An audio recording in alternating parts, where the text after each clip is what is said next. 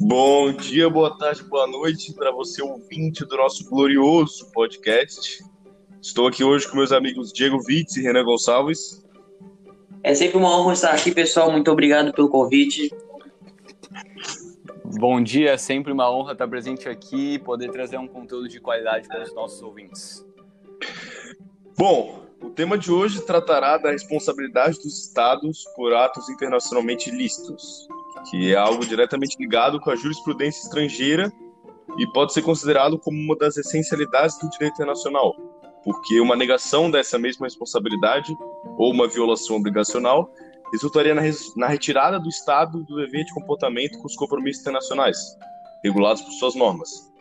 Basicamente, então, se trata de um dano causado por um sujeito ou Estado a outro, a partir de uma afronta de normas que resulta em algum tipo de dano para um dos lados envolvidos, é, ficando assim o Estado responsabilizado e com o dever de arcar com essas mesmas consequências.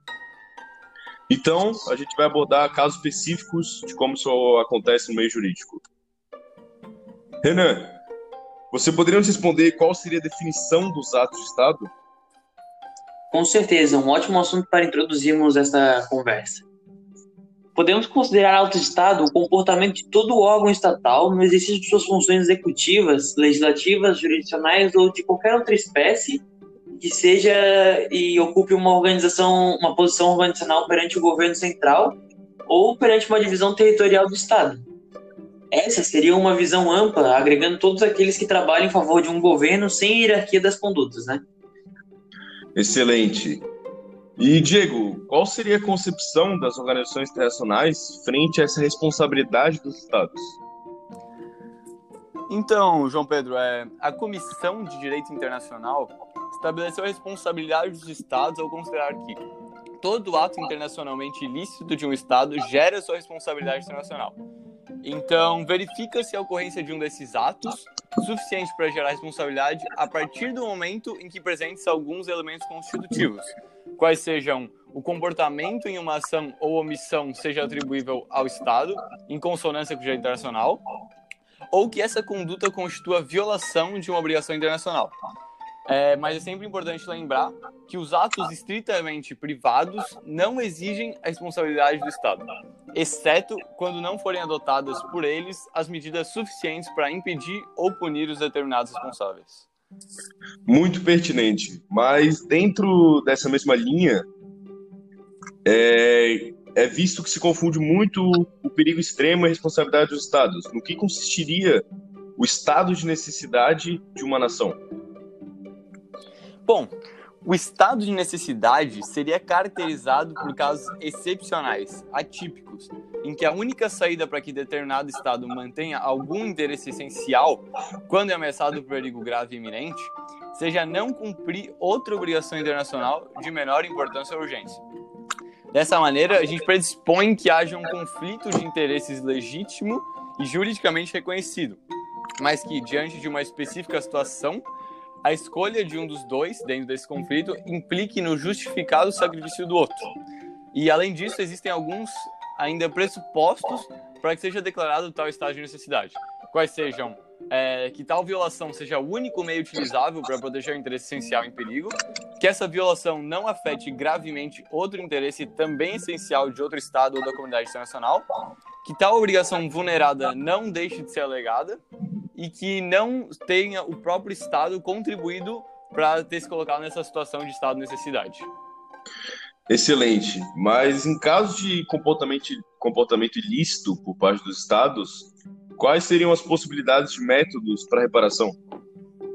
Bom, então, o Estado responsável ele tem uma obrigação de reparar integralmente o dano ocorrido, seja ele de natureza material ou moral. Bom, os danos materiais diriam respeito aos prejuízos é, aos bens ou interesses do Estado, que a gente possa quantificar financeiramente, quantos morais seriam relacionados a fatos como dor e sofrimentos individuais. Então, as formas possíveis para essa reparação se dariam pela restituição, por meio da qual se restabeleceria a situação que existia anteriormente ao ato ilícito. É, caso a restituição não seja possível, a gente pode tratar daí da indenização, por meio da qual haveria o pagamento de uma soma pecuniária correspondente ao valor que teria a restituição em espécie, é, e que tem sido muito relevante nos últimos anos, principalmente em relação a danos ao meio ambiente, né? Então, um tema que tem sido muito relevante. A gente pode citar, por exemplo, o derrame de petróleo, nesse sentido. E, por último, a gente tem a satisfação, que seria uma reparação por meios relacionados a questões de honra e aspectos inerentes, passando até por uma questão de soberania do Estado. Perfeita contribuição. Mas, Renan, no que concerne ao tema dos crimes internacionais, como seria possível caracterizá-los? E quais circunstâncias a licitude do crime seria excluída? Bom, primeiramente, o crime internacional ele é caracterizado por todo ato internacionalmente ilícito, resultante da violação, por parte de um Estado, de uma obrigação internacional tão essencial para a proteção de interesses fundamentais da comunidade internacional, e a sua ofensa é reconhecida como crime por essa comunidade em seu conjunto. É, qualifica os delitos por exclusão, como todo ilícito internacional que não se caracterize crime. Portanto, é papel do ius congens determinar as obrigações dos Estados com a comunidade internacional, sendo ele irrevogável nem mesmo por tratados entre os Estados. Né? É, porém, não se deve falar de responsabilidade quando um ato estatal, mesmo que produtor de prejuízo a terceiros, estiver maculado de legitimidade perante a óptica do direito internacional. Sendo assim, foram estabelecidos pela Comissão do Direito Internacional, a CDI, seis circunstâncias que, mesmo em desconformidade com as obrigações internacionais assumidas pelos Estados-membros da comunidade internacional, têm sua ilicitude excluída. E são elas o consentimento, que é quando um país é lesado por determinado ato ilícito, e só que ele consente com essa violação de tal obrigação. Mas isso que, claro, dentro dos limites otorgados por ele, né? É, mas não se pode o Estado consentir, por exemplo, com um ato genocida de outro Estado. Temos também a legítima defesa, que é a utilização da força de maneira defensiva, com um específico propósito de deter a agressão de outro Estado, até que o Conselho de Segurança intervenha e restaure a paz, né? Temos também a contramedida, que é agir contra determinada obrigação internacional em caso de infração cometida anteriormente por outro tipo de direito, mas isso somente em caso de não utilização de força ou ameaça. Temos a força maior, que é uma força irresistível, um acontecimento imprevisto, fora do controle do Estado. E isso pode decorrer de acontecimento natural ou uma intervenção humana, mas é imprescindível, no entanto, que para a exclusão da ilicitude não ocorra contribuição nenhuma, voluntária, compulsiva ou negligente por parte do Estado responsável. Temos também o perigo extremo, que é um ato do Estado desconforme com determinada obrigação internacional em virtude de uma situação de perigo extremo, não possuindo, não possuindo outro meio para salvar sua vida ou a vida do, das pessoas que estão aos seus cuidados, né?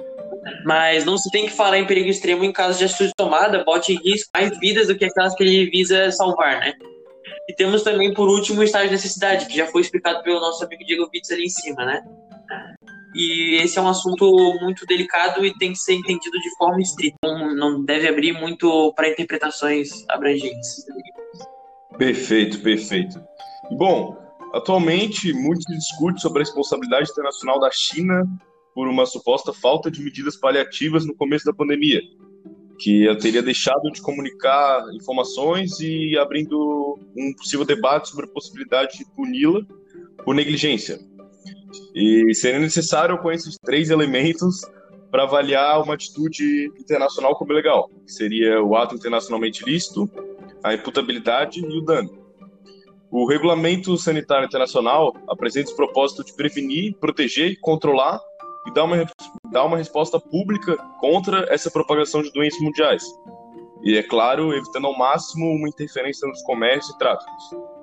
E segundo essa mesma agência, seria uma obrigação estatal notificar o Secretariado da Organização Mundial de Saúde em até 24 horas sobre todos os eventos em seu território que possam gerar uma emergência para a saúde pública de forma internacional. E embora não seja um tratado específico, meu tem dúvida de que as normas dessa agência têm força jurídica vinculante para os estados. Então surge esse debate no meio jurídico sobre uma possível punição da China e responsabilidade internacional. Bom, agradeço a participação de todos no episódio de hoje. Um forte abraço e um bom dia. Muito obrigado, cara, o colega Mota, pelo convite. Sempre bom poder contribuir com alguma coisa. Muito obrigado, muito obrigado. Sempre um prazer estar, estar presente aqui. Um abraço.